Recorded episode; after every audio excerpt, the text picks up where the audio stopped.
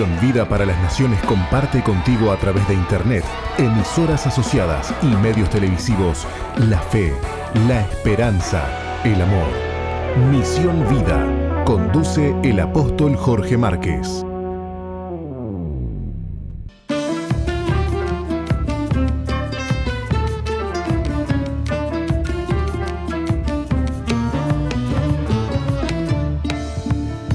Continuamos en Misión Vida para las Naciones. Y como Roca no está, Mauri no debe ni saber el tema que, estábamos escuchando, ¿no? No, no, no sé.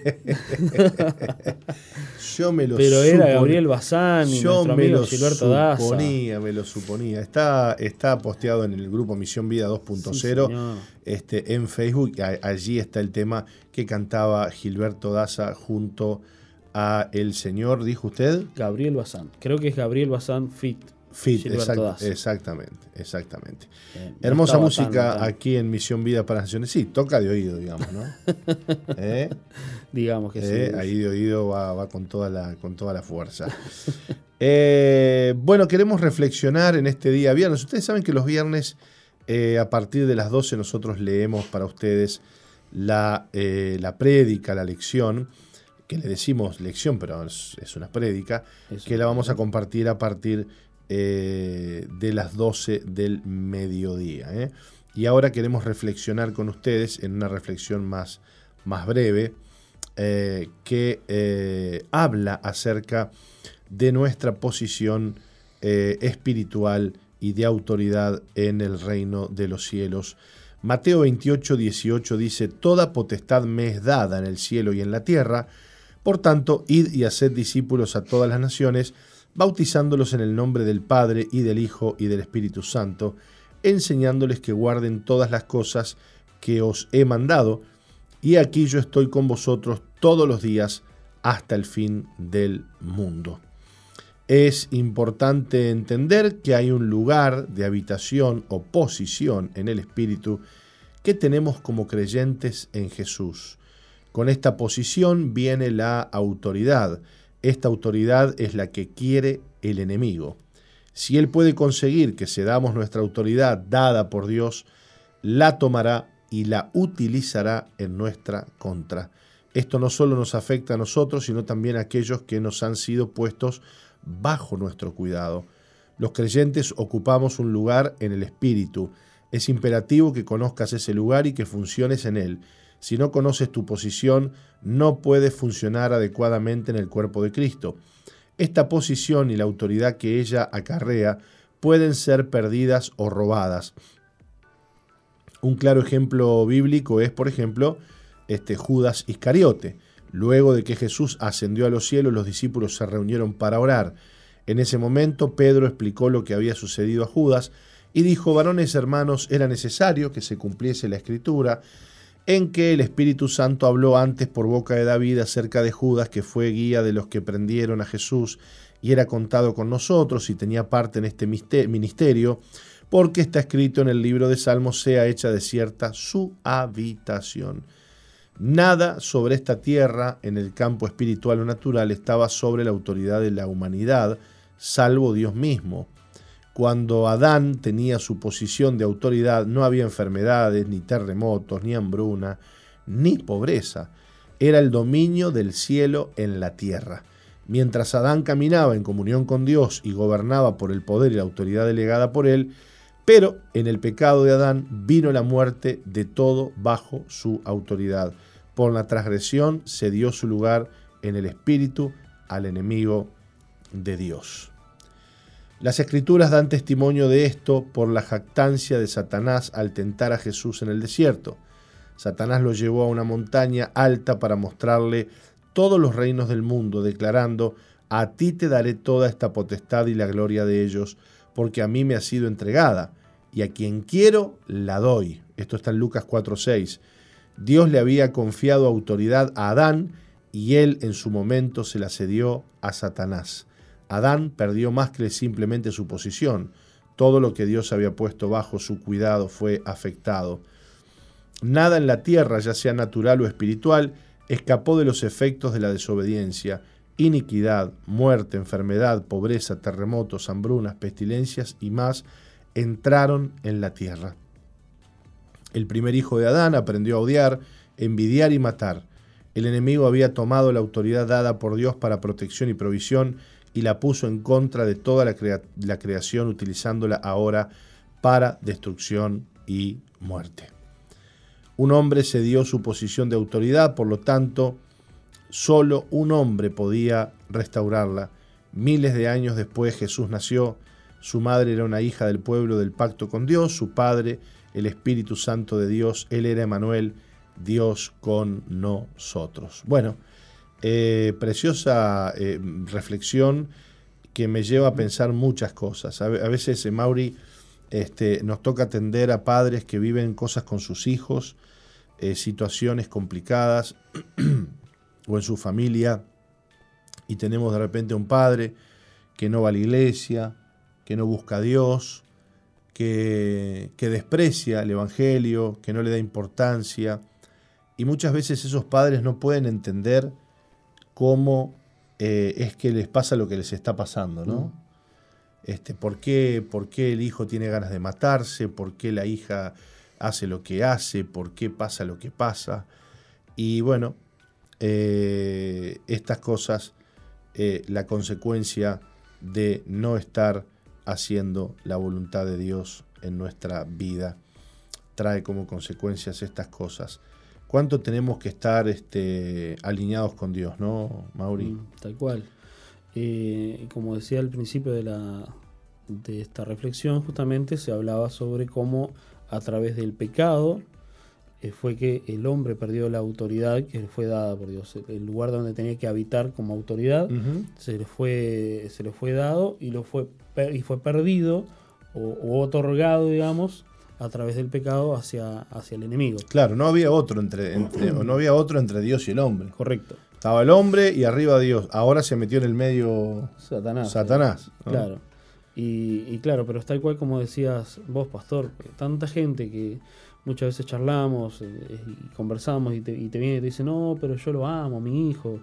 Y empezás a hablar y, no, nosotros íbamos a la iglesia cuando éramos claro. hace años y él era chico, iba a la iglesia con nosotros y después, no sé, nos enfriamos y nos fuimos, y ahora eh, mi hijo está en malos pasos, está consumiendo, qué sé yo, qué sé cuánto, ¿no? Y parece una, figurita repetida, parece que estamos hablando, se repite y tantas veces lo mismo, tantas veces lo mismo. Y es eso, tal cual, o sea, la autoridad que le fue dada al, líder de la casa, digamos, al sacerdote, lo fue, fue pisoteada y, regalada a los cerdos muchas veces a través de, la, de que el pecado ingresó a esa casa, el pecado ingresó a esa persona.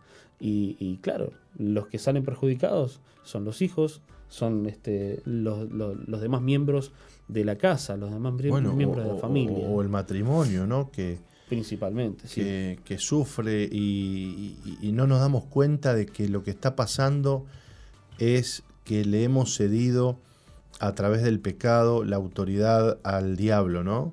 Exacto. Eh, entonces, poder recuperar esa autoridad es fundamental. Por otro lado, este, lo bueno, vamos a decir algo bueno ahora, vemos también cómo cuando una persona se alinea con Dios, se arrepiente, se, pone en la voluntad de Dios, eh, así como todo cambió para mal con el pecado, ahora empieza a cambiar todo para bien. Vuelven los hijos a estar eh, con un corazón correcto, vuelve la familia a enderezarse, vuelve la economía, vuelve todo a, este, a enderezarse porque el hombre se ha arreglado con Dios. Y dice que cuando un hombre se arregla con Dios, arregla cuentas con Dios, dice que hasta Dios lo pone en paz con sus enemigos. Wow. ¿No? Si será importante eh, eh, estar en, comunión con Dios y eh, arreglar tus, tus, temas con el Señor. Y tenés la posibilidad en este día de venir a Dios y de decirle, Señor, perdóname. El tema es que hablemos un poquito de los hombres. Los hombres este, muchas veces no estamos dispuestos a pedir perdón. Sí. A humillarnos. Gran problema ¿Eh? del hombre, digamos. Del orgullo del hombre, ¿no? Dice, no, yo no me voy a andar humillando, no tengo nada que arrepentirme, dice, ¿no? ¿Quién me quita lo bailado? No, yo nunca le pedí nada a nadie. Claro. qué sé yo. Eh, todo lo que tengo me lo he ganado por mí mismo. Bueno, todas esas cosas que, que, que ingresan en la mente del hombre y, y- y quieren demostrar su autosuficiencia, pero claro, cuando las papas queman, cuando la autoridad espiritual se perdió, hay que restaurarla. Y la única manera es romper el orgullo. Muchas veces es eso. Este, Eh, cosas así, ¿no? pasan cuando, cuando un hombre se humilla, ¿no? Cuando un hombre viene a Dios y le dice, Señor, fallé, Señor, fracasé, Señor, este, ¿no? Perdí mi autoridad, perdí este, mi, mi comunión contigo, eh, perdí, bueno, mi vida espiritual, lo que, lo que hayas perdido en este día eh, y puedas reconocer delante de Dios, porque Dios quiere darte y devolverte lo que has perdido. ¿no? Dice que el diablo vino a robar, a matar y a destruir, pero Jesucristo vino a darnos vida y vida en abundancia. Así que en este día eh, Dios no quiere condenarte, en este día Dios lo que quiere es restaurarte. Eh, la palabra restaurar significa volver al estado original. Volver al estado original. Dios quiere volver al hombre al estado original. De hecho, Jesucristo vino para deshacer las obras del diablo y para devolverle al hombre su estado original como era en el huerto del Edén. Que el hombre tenga comunión con Dios, que el hombre tenga autoridad espiritual, que el hombre pueda este, ser un, un- un ser que eh, bendiga, que traiga vida, que traiga prosperidad y bendición a la gente que eh, le rodea. Dios nos quiere dar esa, esa gracia de poder bendecir a otros, mm, Mauri, y eh, a nuestra familia en primer lugar, y a los que nos rodean, y, y que podamos ser gente que bendice, que restaura, que trae vida, que trae sanidad al corazón, y para eso hay que estar bien con Dios. Exactamente. Cuando uno no está bien con Dios, lo primero que tiene es ceguera espiritual. No ve, no entiende por qué pasa esto, por qué pasa lo otro, por qué pasa aquello, este, y, y aquí y allá, y no está entendiendo, ¿no? Sí, Este, siempre que, quiere- que- que- cuando que el problema eso- es ese. Sí, eh, me acuerdo también de cuántas veces hemos estado de repente en algún momento que nos no vemos la situación desde el punto de vista espiritual y es por eso justamente lo- le, le buscamos la vuelta desde el punto de vista lógico, natural. Claro. Si no, estoy mal porque, qué sé yo, no, me va Sí, mal en sí, el sí, trabajo. sí, sí, sí, sí, X. sí, sí, sí, sí, y no, la verdad es, es, es, es que estás mal espiritualmente, cortaste tu relación con Dios y de ahí está todo mal. Cuando realmente, nuevamente, se restaura justamente ese, ese estado eh, espiritual correcto, ponemos a Dios como cosa con nuestra prioridad y luego todas las demás cosas caen Se van acomodando. donde tienen que caer, tal cual. Se van acomodando. Se van acomodando, exactamente. Así que en este día dale a Dios eh, tu, tu corazón, pedile perdón si es que has perdido autoridad eh, y decirle, Señor, yo eh, quiero que tú me restaures. Y Dios está listo, pronto, deseoso de restaurar tu vida. Dios no te quiere ver caído. Dios no te quiere ver eh, en el piso. Dios te quiere ver levantado y fortalecido. No demores más. Cuanto más demores, cuanto más demora haya en esta decisión en tu vida, mayor será el daño. Mayor será el daño.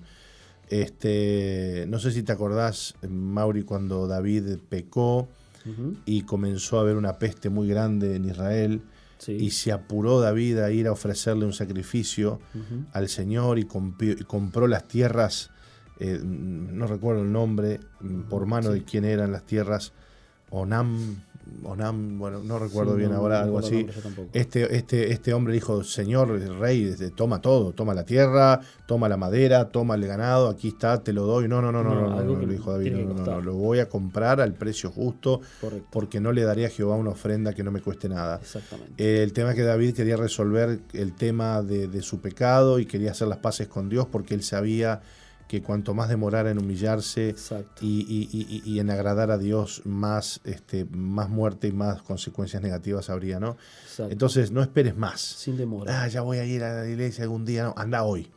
Busca ayuda hoy. Eso. Acércate hoy. Porque un día más es un día perdido, es un día donde el diablo tomará lugar y autoridad y no lo queremos a eso. Porque el Señor vino a deshacer las obras del diablo. ¿Mm? Amén. Muy bien, Mauri, nos tenemos que ir a una pausa.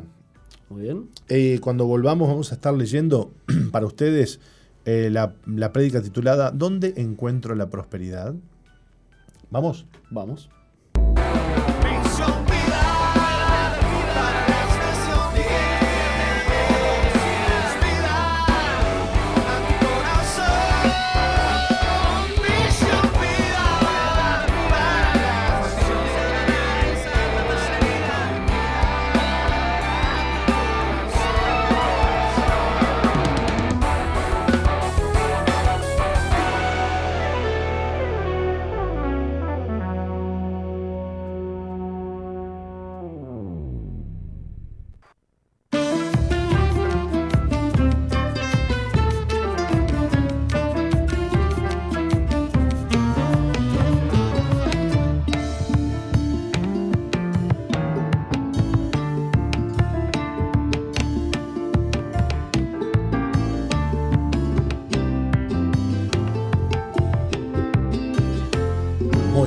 Continuamos en Misión Vida. Estamos escuchando muy linda música que seguramente Mauricio tampoco sabe. No, estamos Este escuchando música, sí. A ver, Pablo Machado con su tema. con su tema muy lindo.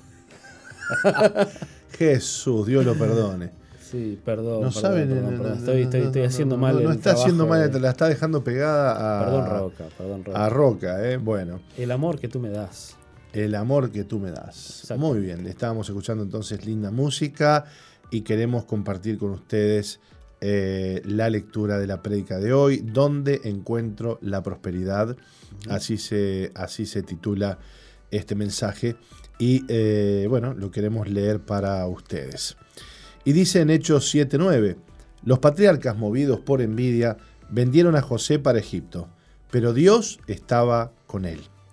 La bendición más grande y la prosperidad más grande no es lo que logras o lo que tienes, no es lo que estás por recibir. La bendición y la prosperidad más grande es si Jehová está contigo. José fue vendido como esclavo a Egipto, mas Dios estaba con él. No importa la circunstancia, importa si Dios está contigo en esta circunstancia.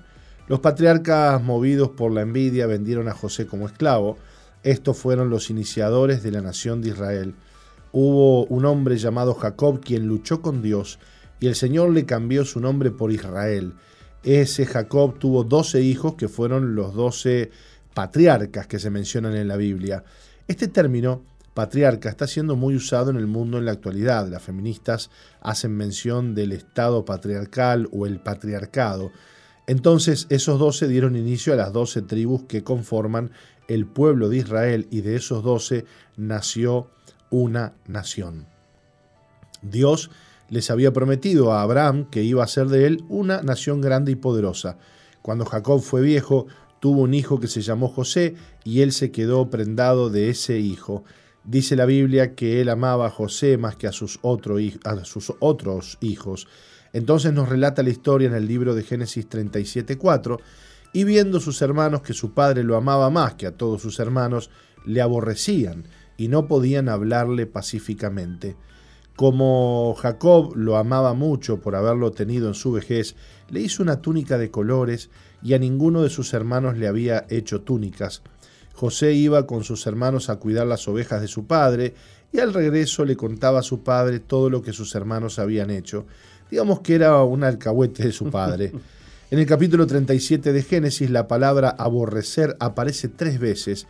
¿Te ha pasado que te han tratado mal sin motivo ni razón y esos que te tratan mal no te pueden hablar pacíficamente?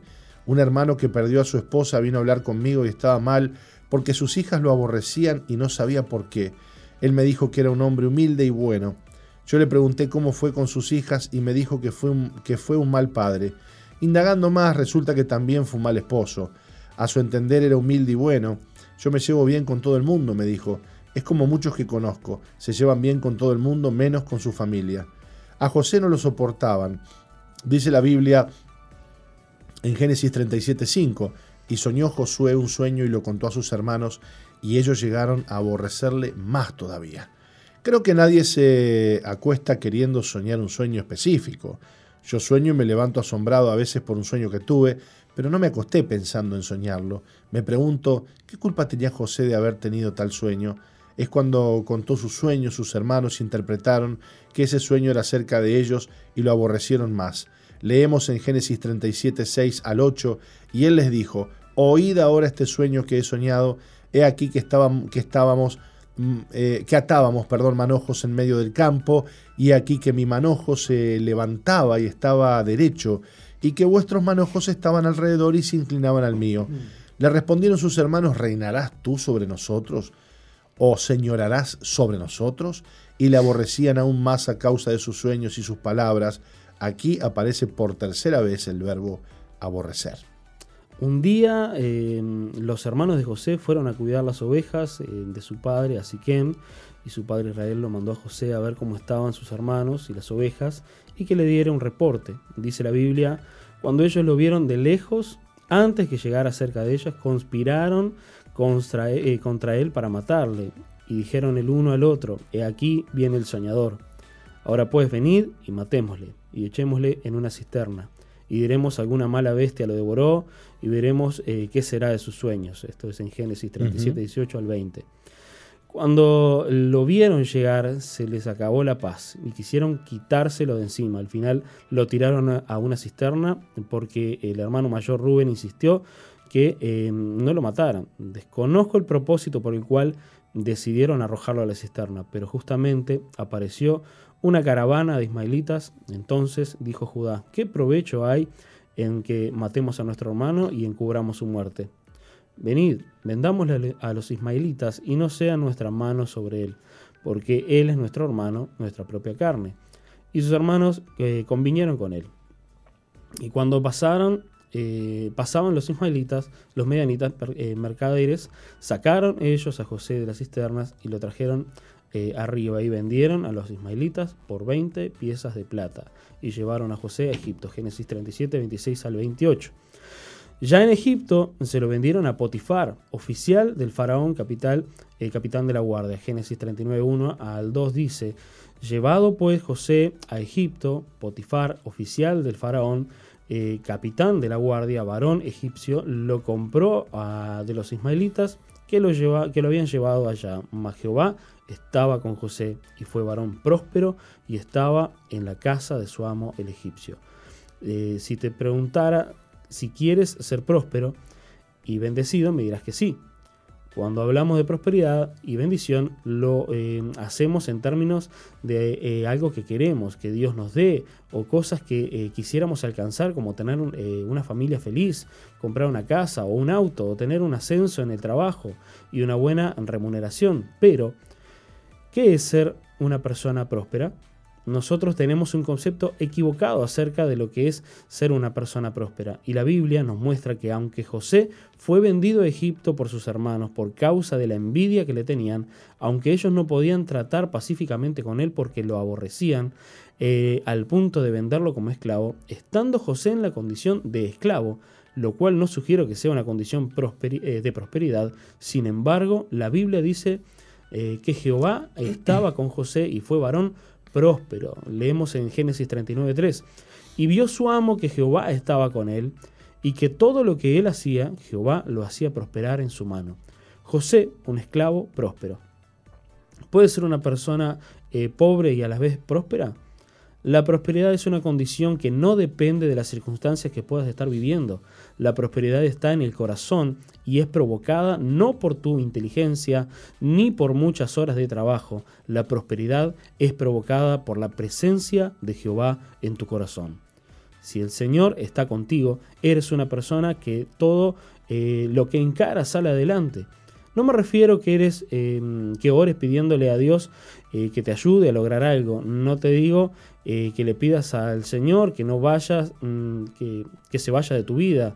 Dile, Señor, si tú no estás conmigo, no quiero ir a ningún lado.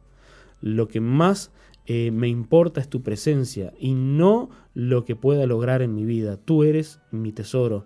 Lo que más quiero en la vida eres tú, Señor. Podría haber sido un hombre resentido, José, pero no fue así, fue un hombre temeroso de Dios. Era un hombre que quería agradar a Dios y no a los hombres. Eh, un joven que vive en el hogar de ver acá que eh, siempre está eh, pensando que no lo reconocen, que no lo respetan, ni obedecen. Y yo le dije, no está, que no está pensando en Dios. El que me dice que quiere servir y que ha demostrado que él hace cosas para Dios, eh, le digo todo, mm, le digo, no todo lo que hace es para servir a Dios, sino para ser reconocido por Él y por las personas. La presencia de Dios en tu vida va a producir otra actitud. Cuando especulas que si mm, te tienen en cuenta o no, si te levantan o no, o miras eh, que levantaron a otro y a ti eh, no con lo que haces, no estás pensando en servir a Dios, sino que piensas en ti. No estás conforme con la presencia de Dios en tu vida. Si fueras José, hubieras mandado a pasear a todos. Pero José era varón prudente y Jehová estaba con él y él era varón próspero y el Señor hacía prosperar todo lo que hacía. Muy bien, estamos leyendo ¿Dónde encuentro la prosperidad? Vamos a ir a una pequeñísima pausa y continuamos. No cambies, ya volvemos con Misión Vida. Estamos donde vos estás. Estamos donde vos estás. No hay lugar donde no nos puedas llevar. Zoe Gospel Music. Búscanos en Radios del Uruguay, en tu Play o Apple Store. No importa el lugar, tu radio siempre contigo. Zoe Gospel Music.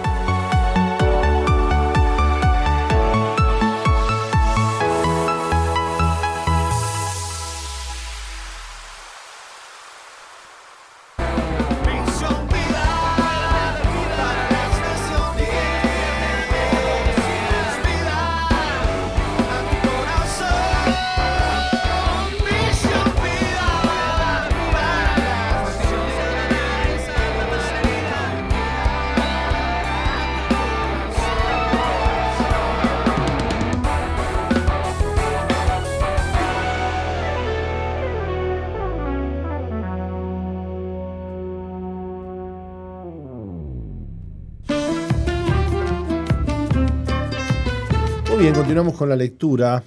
Eh, ¿Dónde está la prosperidad? ¿Se puede ser próspero en el desierto, en la esclavitud y en la pobreza? Sí. Y la palabra nos muestra que José era próspero siendo un esclavo. O sea que la prosperidad es una condición que está fuera de toda circunstancia. Las circunstancias no afectan la condición de prosperidad. Si Dios está contigo, eres una persona próspera, aunque no entiendas ni veas que Dios te sacara adelante. Dios lo llevó a un final extraordinario a José a través de experiencias extraordinariamente difíciles. Sus hermanos no lo aguantaban en casa, lo metieron en un pozo, lo vendieron como esclavo, fue llevado a Egipto para ser esclavo del capitán de la guardia del faraón, y sirviendo en su casa vio su amo que Jehová prosperaba todo lo que José hacía, y lo puso por, por jefe sobre todos los bienes de su casa. Y al capitán le iba bien por causa de que Jehová estaba con José. Se ve que además de bendecido José era lindo, porque la esposa de Potifar lo empezó a codiciar, al punto de proponerle que se acostara con ella. Pero José, dice la Biblia, era un hombre temeroso de Dios, temía perder el respaldo de Dios en su vida, temía pecar contra Dios, pero el asedio de la esposa de Potifar no cesaba y llegó un momento en que asió de él para forzarlo a acostarse con ella y la tentación habrá sido fuerte porque estando ahí sin ropas se ve que una luz lo alumbró y huyó desnudo, dejando sus ropas en manos de la mujer. Esta se endemonió y como no quiso acostarse con ella, lo acusó. Cuando vio ella que le había dejado su ropa en sus manos y había huido fuera, llamó a los de casa y les habló diciendo, mirad, nos ha traído un hebreo para que hiciese burla de nosotros. Vino él a mí para dormir conmigo y, y yo di grandes voces, y viendo que yo alzaba la voz y gritaba, dejó junto a mí su ropa y huyó y salió. Ella puso junto a sí la ropa de José hasta que vino su señor a su casa. Génesis 39, 13 al 16. Creyendo las palabras de su esposa, Potifar, lo metió preso a José en la cárcel, donde estaban los presos del faraón, y allí estuvo dos años. Y dice la palabra de Dios, pero Jehová estaba con José y le extendió su misericordia y le dio gracia en los ojos del jefe de la cárcel. Te repito, tu prosperidad no depende de las circunstancias que estás viviendo. Recuerdo una parienta que quería sacar la lotería para poner una ofrenda grande en la iglesia. La prosperidad no es sacarte la lotería. Si la llegas a ganar no significa que Jehová está contigo. Puede ser que te toque una herencia, pero Jehová no está contigo. Puede ser que te salió una oferta de trabajo en el que ganas mucho dinero, pero eso no significa que Dios está contigo. Lo que parece prosperidad a veces no lo es. Prosperidad es que Dios esté contigo. Jehová estaba con José y él era un varón próspero, y lo puso en gracia ante el jefe de la cárcel, y éste le entregó todo en sus manos. Tal es así que dice la Biblia, no necesitaba atender el jefe de la cárcel cosa alguna de las que estaban al cuidado de José, porque Jehová estaba con José, y lo que él hacía, Jehová lo prosperaba. Los sueños que José había soñado eran de Dios y no de él. Sus hermanos lo vendieron de esclavo a Egipto, pero Dios estaba con él. Fue esclavo de Potifar, pero Dios estaba con él y prosperaba todo en sus manos. La mujer de Potifar lo asedió y como no logró su cometido lo acusó, pero Dios estaba con José. Fue encarcelado, pero ahí en la cárcel Dios estaba con él. José no entendía nada, pero Dios lo iba llevando a través de esas circunstancias difíciles, difíciles, difíciles a vivir cosas extraordinarias. En la cárcel estaban también el copero y el panadero del rey, los cuales en una misma noche soñaron sueños que tenían que ver con cosas que les iban a suceder a ellos. Entonces se lo contaron a José y él interpretó el sueño de cada uno. Al copero le dijo, al cabo de tres días levantará Faraón tu cabeza y te restituirá a tu puesto y darás la copa a Faraón en su mano como solías hacerlo cuando era su copero. Y le solicitó José al copero, acuérdate pues de mí cuando tengas ese bien, y te ruego que uses conmigo de misericordia y hagas mención de mí a Faraón y me saques de esta, de esta casa, porque fui hurtado de la tierra de los hebreos y tampoco he hecho aquí, eh, tampoco he hecho aquí porque me pusieran en la cárcel. Eh, al jefe de los panaderos dijo, al cabo de tres días quitará Faraón tu cabeza de sobre ti y te hará colgar en la horca y las aves comerán tu carne de sobre ti. Cumplidos los tres días, ocurrió como José les había dicho, pero el jefe de los coperos no se acordó de José, mas Jehová estaba con José y él fue un hombre próspero. Si caminas con Dios, eres próspero. Posiblemente anhelas muchas cosas que el Señor te dé o que te respalde, pero tu prioridad que eh, per- pero no es tu prioridad que Jehová esté contigo. Muchos quieren que Dios los acompañe en sus proyectos, pero hay otros que anhelan estar con Dios y hacer su voluntad. Resultó que el faraón soñó un sueño que lo turbó y no entendía su significado, y nadie lo podía descifrar. Eh, se acordó entonces el copero de, de José y le contó a Faraón que eh, tanto él como eh, el jefe de los panaderos habían tenido un sueño y José se lo interpretó. Y así como José había dicho, sucedió. Hasta eh, ese momento José aún no entendía que Dios tenía preparado para él un mm, gran galardón. Faraón lo mandó a buscar y le contó el sueño y pide que se lo interprete. Entonces José le cuenta el significado del sueño, lo que universalmente se conoce como el sueño de las siete vacas gordas y las siete vacas flacas, y el de las eh, siete espigas hermosas y las siete espigas menudas, lo cual significa siete años de abundancia y eh, siete años de escasez. El faraón escuchaba atentamente a José y él entonces, eh, él concluyó, te eh, recomiendo que busques un hombre que administre todas tus riquezas y haga producir la tierra y guarde los granos en graneros para cuando vengan los siete años de hambre. Faraón entendió que el Espíritu de Dios estaba sobre José, el cual le reveló todo el asunto y reconoció que no había nadie más sabio que él. Entonces puso todo el reino bajo su gobierno. Tú creías que Dios te había olvidado. Dios no se olvidó de ti. Muchas veces te dijo así como Josué, estoy contigo donde quiera que vayas. Y Jesús mismo declaró, he aquí, yo estoy con vosotros todos los días hasta el fin del mundo. Mateo 28, 20. Muchas veces me eh, he escuchado predicar lo que, lo que declaró David en los Salmos, aunque ande en valle de sombra de muerte, no temeré mal alguno, porque tú estarás conmigo. Pero tú no tienes presente a Dios ni a su palabra. ¿Crees que Dios está enojado contigo? Pero el Señor está entretejiendo una historia extraordinaria de la cual tú eres parte. Si amas a Dios y le temes, no te preocupes por lo que estás viviendo o lo que vas a, o lo que vas a vivir. Sabe que, em, que Dios es tu gloria y es quien levanta tu cabeza. La historia de José es más larga y maravillosa, te recomiendo que la leas.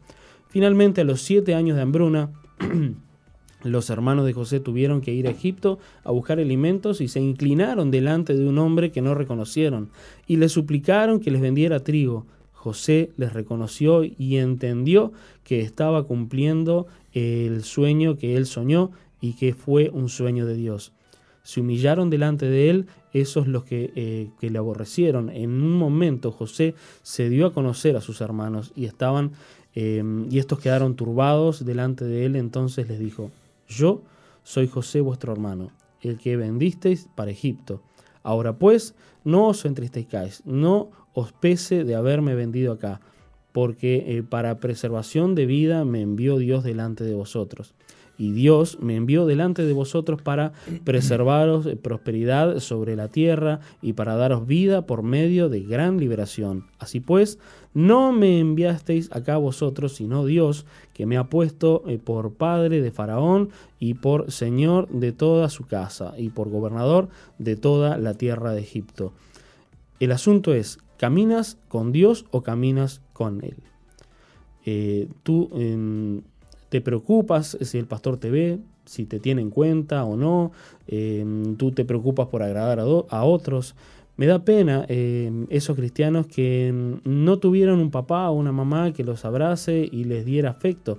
Llegan al Evangelio, pero siguen llorando porque nunca recibieron un abrazo eh, que esperaban y no valoran la presencia de Dios en sus vidas. No disfrutan, no son agradecidos y es que no ven la mano de Dios eh, en sus vidas. Me preocupan esos cristianos desagradecidos, quejosos, que andan angustiados por la vida porque eh, quieren determinadas cosas y no lo alcanzan. Lo que necesitas es la presencia de Dios en tu vida. Esa es la riqueza más grande que nosotros tenemos.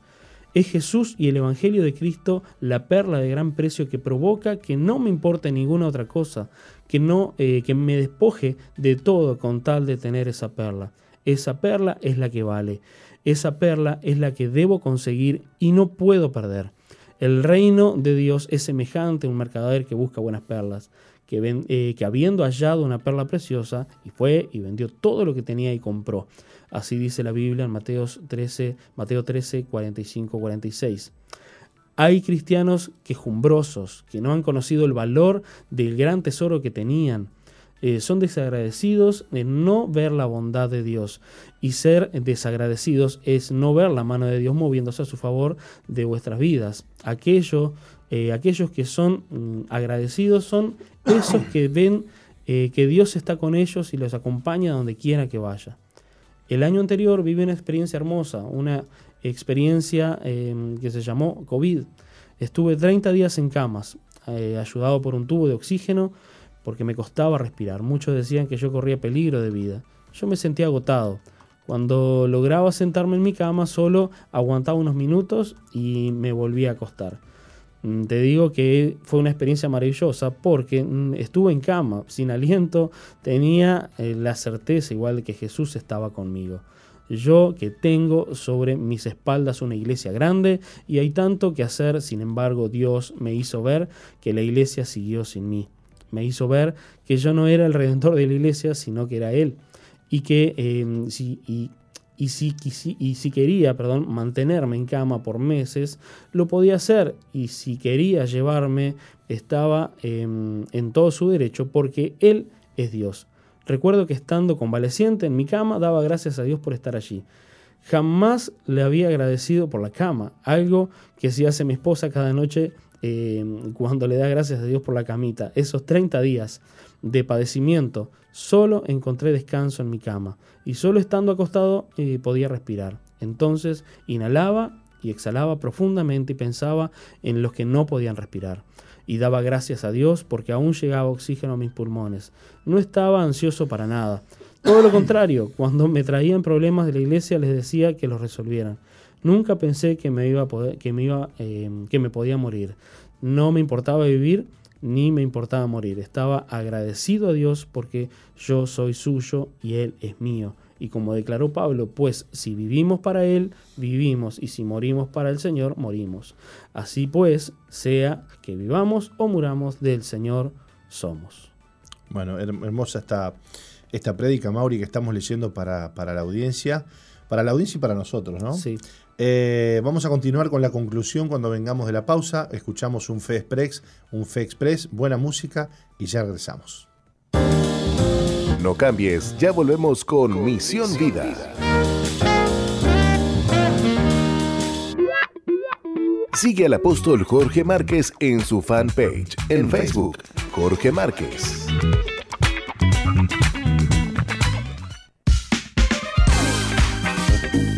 Misión Vida, ahora más 2.0. Interactúa con nosotros en la red, en Facebook, Misión Vida 2.0 o ingresa en nuestro website www.misionvida.org.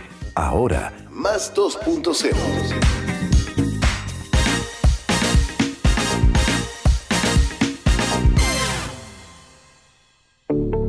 Estás en la sintonía de CXD 218, Zoe FM 91.5, Gospel Music.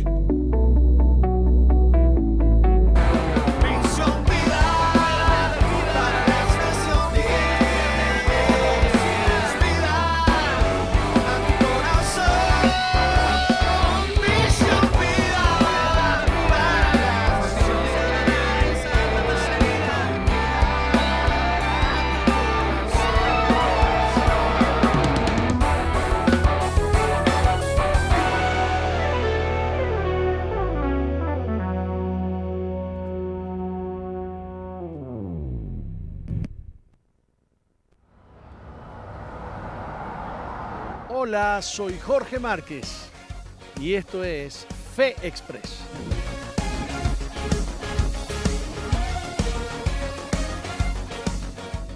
Hola, quiero compartir contigo una inquietud.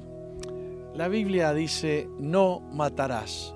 Y nosotros hemos inventado mil maneras de legalizar la muerte, de muchas maneras.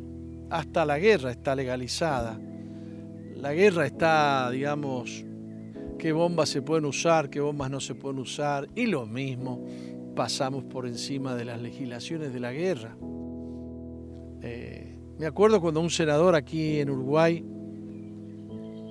dijo que estaba en contra del aborto porque era una vida que se aniquilaba, que se destrozaba, que estaba convencido que en el vientre de una madre había una vida, pero que desde el momento que le damos una pistola a un, a un policía, estamos legalizando la muerte. Así que después que hizo una, una, este, una perorata interesantísima, yo decía, pero este hombre lo tocó Dios, eh, terminó diciendo que por esa causa y por las pobres mujeres, que pobres mujeres, este, que votaba a favor de una ley de aborto, y claro, la ley decía que por la sola voluntad de la mujer, con unas limitaciones que más vale ni les cuento. La Madre Teresa de Calcuta dijo que el aborto era una decisión tan aberrante que se necesitaba matar a un niño para que la madre viva la vida que desea. Y ni siquiera sabemos si va a vivir la vida que desea pero en ese caso el niño ya está, ya está muerto. ¿Por qué hemos llegado a ser una sociedad tan mala?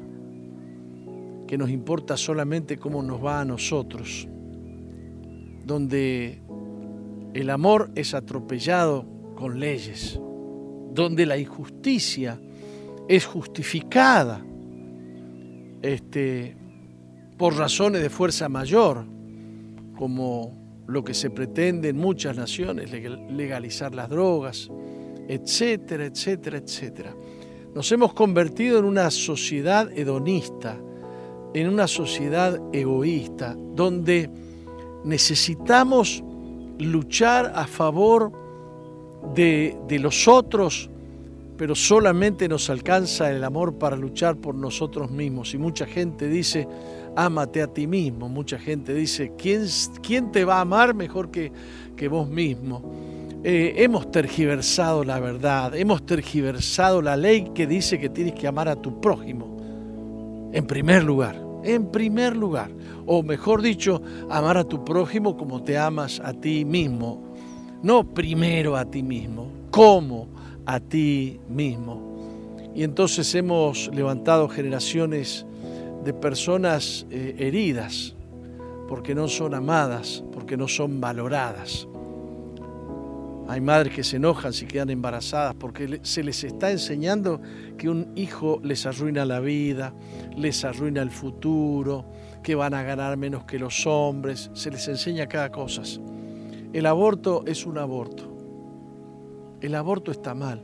Lo que es correcto es correcto aunque la mayoría vote en contra de lo correcto. Y lo que está mal, aunque toda la gente y toda la democracia vote a favor de lo que está mal, va a seguir estando mal. Lo justo, lo bueno, lo correcto es indiferente a la votación de la mayoría. Las cosas son como son y no como se sienten. La verdad no está esperando ver cómo te sientes tú para decidir si es verdad o no. La verdad es verdad y no la vas a poder transformar. El que puede cambiar tu corazón y enseñarte el camino justo y recto, el que puede hacer de ti una persona de bien es Dios. Y no solamente eso, te va a causar satisfacción amar a Dios, amar al prójimo y obedecer la voluntad de Dios, dejando de lado la tuya, tus deseos. Que vas a encontrar placer en la voluntad de Dios. Busca a Dios con todo tu corazón. Nuestra iglesia te deja un WhatsApp y te deja una red para que puedas contactarte de alguna manera con nosotros donde quiera que estés. Yo te bendigo en el nombre precioso de Jesús.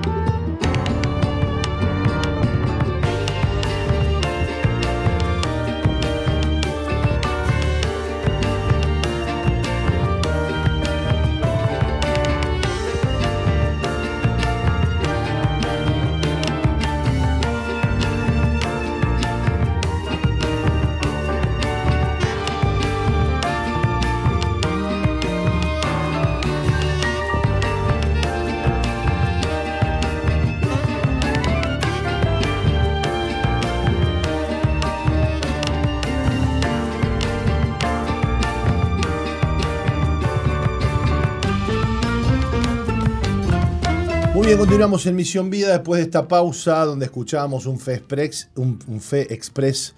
Este, no sé qué me pasa con el Express hoy, este, se, me, se, me, se me traba la lengua. Y eh, muy buena música. Así que vamos a leer para ustedes la conclusión de este mensaje, de esta prédica titulada ¿Dónde encuentro la prosperidad?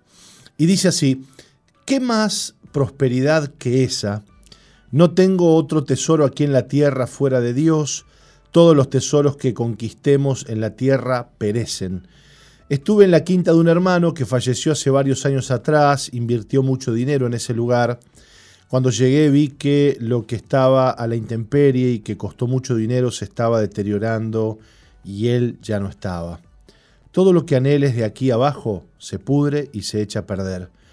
Oro para que puedas entender que realmente Él es el tesoro más grande que tienes. Él es un Dios tan grande que los cielos de los cielos no lo pueden contener, un Dios tan rico que ha creado el oro, la plata y todos los minerales, creó el sol, la luna, las estrellas y cada sistema en el firmamento.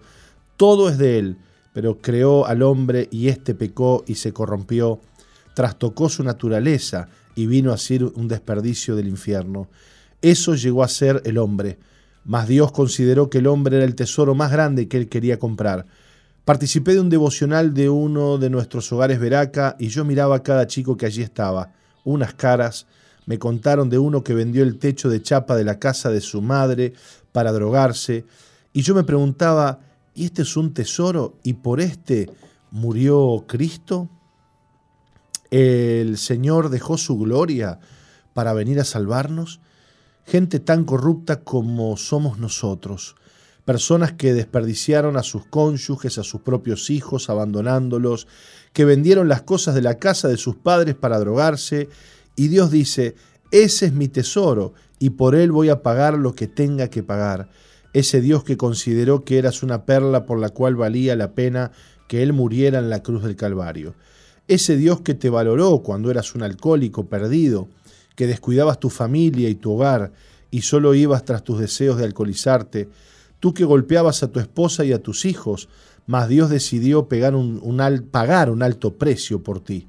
Mujeres que se prostituían por un porro y entregaban su cuerpo al punto de considerarse una basura. Mujeres usadas para dar placer por un poco de droga. Y Cristo dijo, cada una de ellas, de cada una de ellas, este es mi tesoro.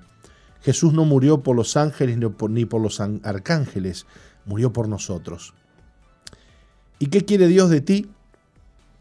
Él quiere ser el tesoro más grande para ti, porque tú eres su gran tesoro. Qué lindo. Hermosa prédica hemos leído hoy, Mauri, ¿dónde encuentro la prosperidad? Esta prédica que está en la página de Misión Vida, Correcto. en Mensajes del Cielo. No sé si en la, en la plataforma No. están estas. No. En la página de Misión Vida, misionvida.org, ustedes encuentran estas prédicas en texto, así como están, las estamos leyendo en Mensajes del Cielo. Además, desde allí las pueden descargar y compartir con quien ustedes, con quien ustedes quieran. ¿eh? Vamos a, a ir a una pausa, eh, pero dentro de unos segunditos estaremos compartiendo con ustedes el testimonio de Mabel Ferreira. Nos va a contar cómo Dios la libró de la angustia, de abusos y de violencia. Así que no se vayan, pausa y ya volvemos para hablar con Mabel Ferreira. No cambies, ya volvemos con Misión, Misión Vida. Vida. Sigue al apóstol Jorge Márquez en Twitter e Instagram, arroba Jorge Márquez Arroba Uy. Jorge Márquez Uy. Y suscríbete al canal de YouTube Jorge Márquez. Jorge Márquez.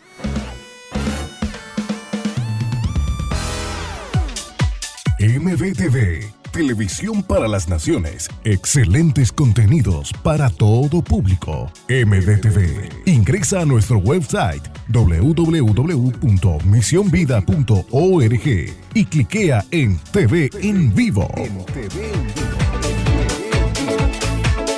Televisión para las Naciones.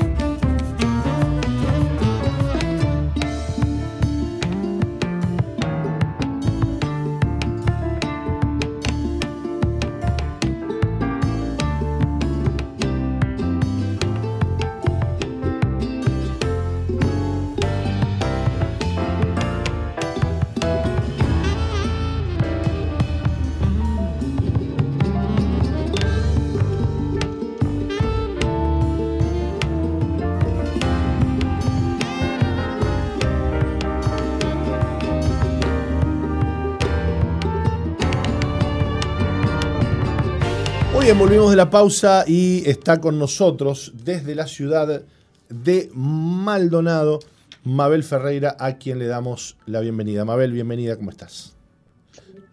Muy bien, gracias a Dios. Bien. Bueno, nos alegramos que estés bien. Eh, le vamos a pedir a, a Mauri que nos lea un poquito tu historia y conversamos. Muy bien. Mabel eh, nació en la comisaría de San José, puesto que en tiempos de dictadura no había ambulancias que pudiera trasladar a su madre. En su infancia vivió con sus abuelos, su madre, su hermano mayor. No conoció a su padre porque su mamá eh, no le dijo que estaba embarazada. Cuando él lo supo, eh, quiso darle su apellido, pero falleció. Trabajó desde pequeña para el sustento del hogar junto a su madre, quien aparte de realizar limpiezas y otras tareas, se prostituía. Pero el maltrato físico y psicológico que ejercía sobre los hijos llevó a una vecina a realizar una denuncia pertinente.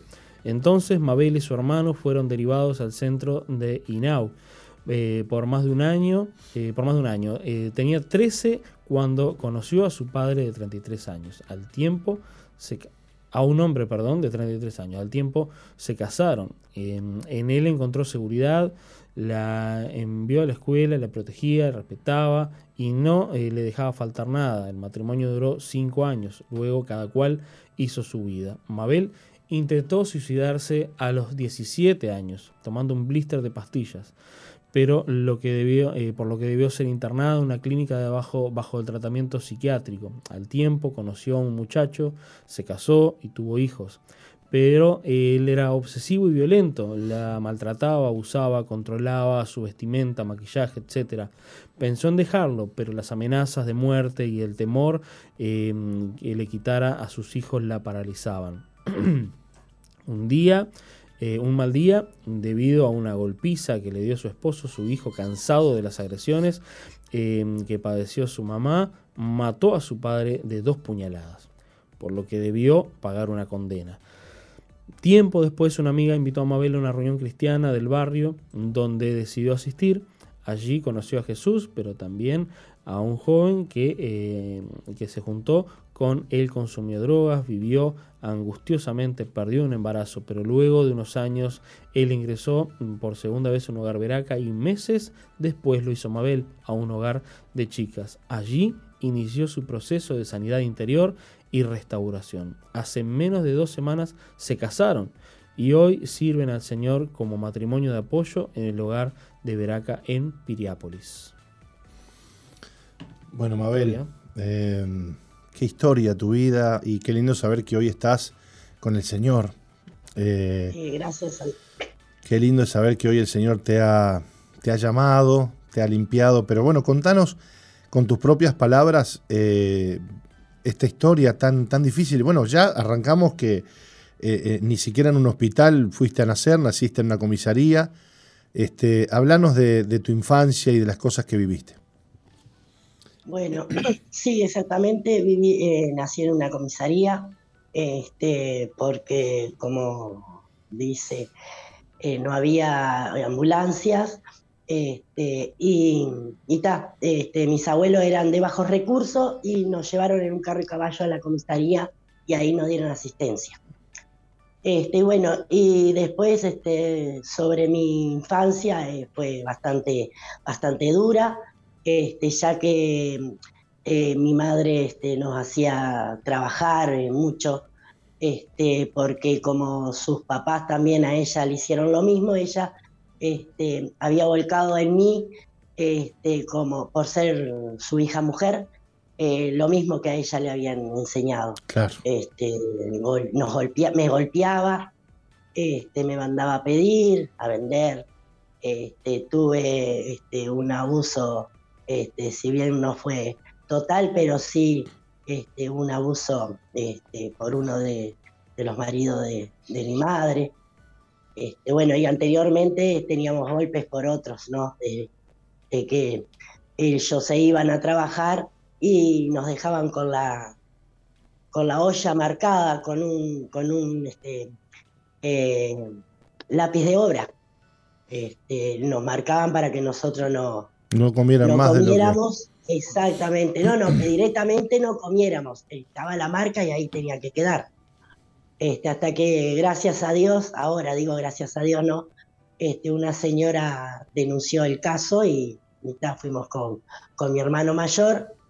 Eh, uno de los chicos que era eh, hijo del de, del matrimonio ese, en, su momento que tenía mi madre, y al INAU quedamos nosotros, el chiquito no porque estaba bien alimentado, porque este, estaba en buenas condiciones.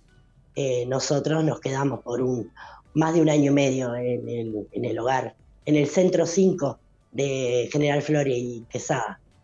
Este, ahí estuve un buen tiempo.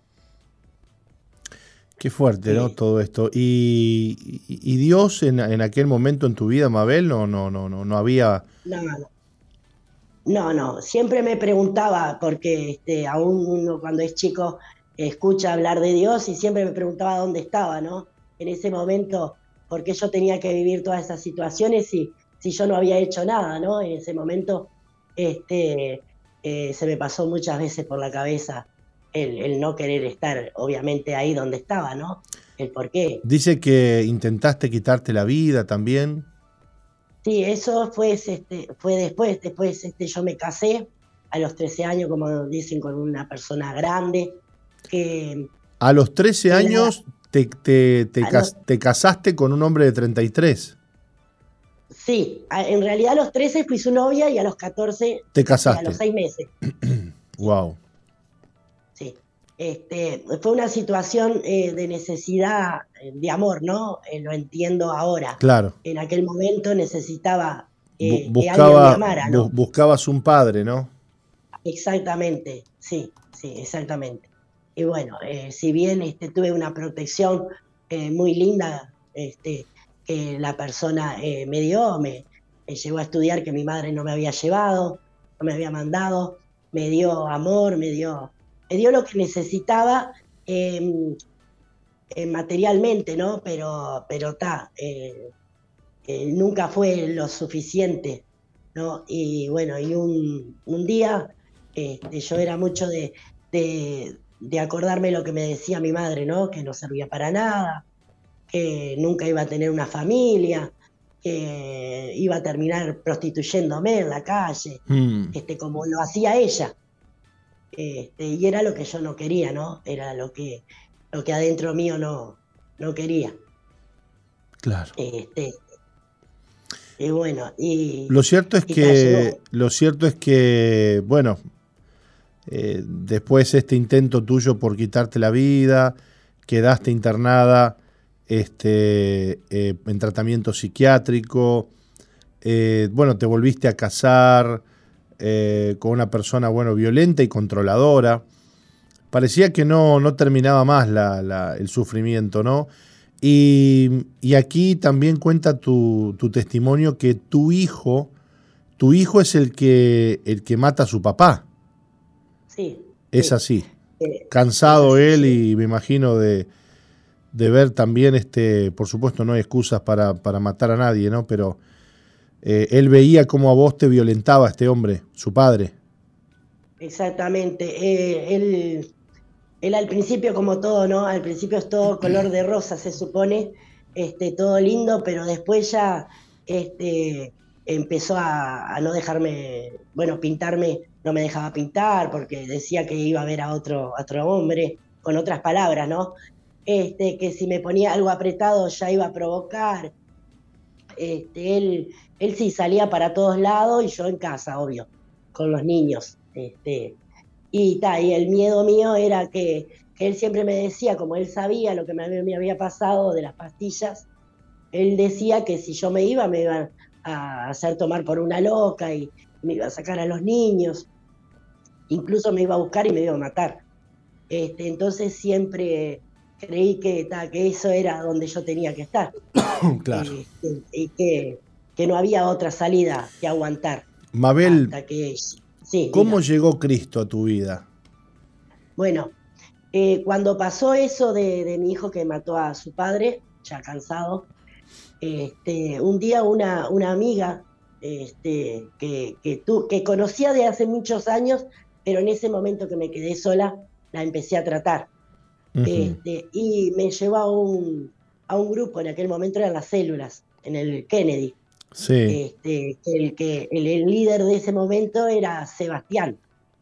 Este, y me llevó y, ta, y escuché el testimonio del, del chico y la verdad que, que me di cuenta que Dios eh, hace hizo cosas grandes con él, ¿por qué no podía hacerla con, conmigo? Este, y bueno, de ahí llegó, llegué a ir a la iglesia, eh, a seguir con reuniones en casa este, conocí a uno de los muchachos que estaba internado. Este, él se fue después y bueno, y yo también me alejé un poco y nos encontramos y bueno, nos juntamos. Intentamos varias veces eh, hacer célula, eh, grupo amigo en casa. Este, siempre estaban los chicos yendo a visitarnos, a veces a veces sinceramente queríamos, pero, pero otras veces no, le, le Claro. poníamos excusas, excusas a Dios que, que hoy este, me doy cuenta que no, era, no eran a los chicos, eran a Dios que le estábamos poniendo excusas, que estábamos este, parando el proceso que Dios tenía para nosotros, ¿no?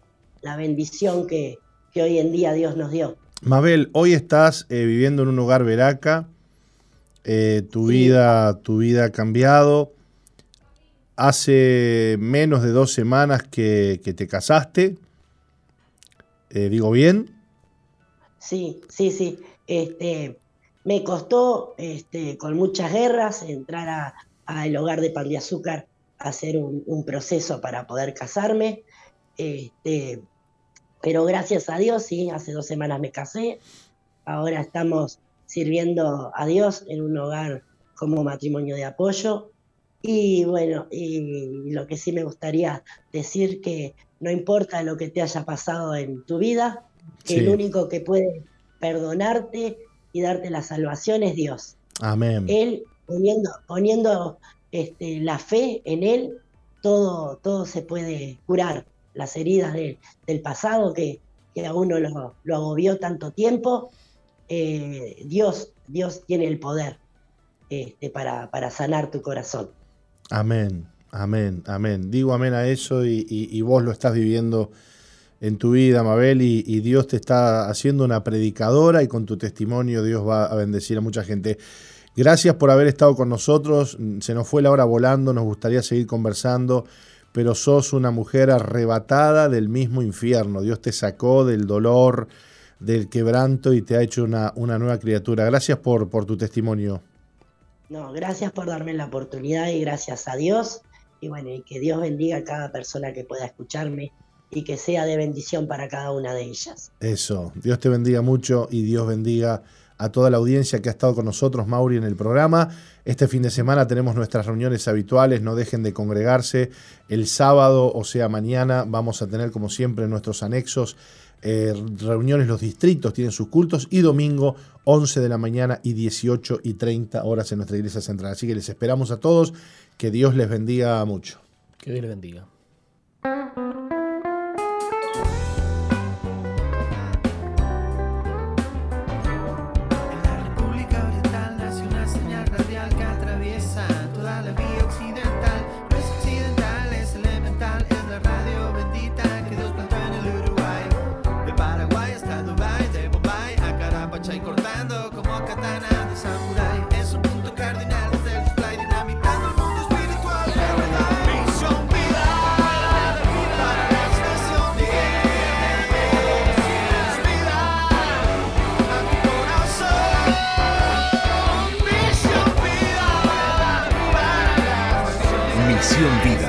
Iglesia que Dios plantó en Uruguay para que juntos alcancemos lo imposible, presentó su programa exclusivo que conduce el apóstol Jorge Márquez.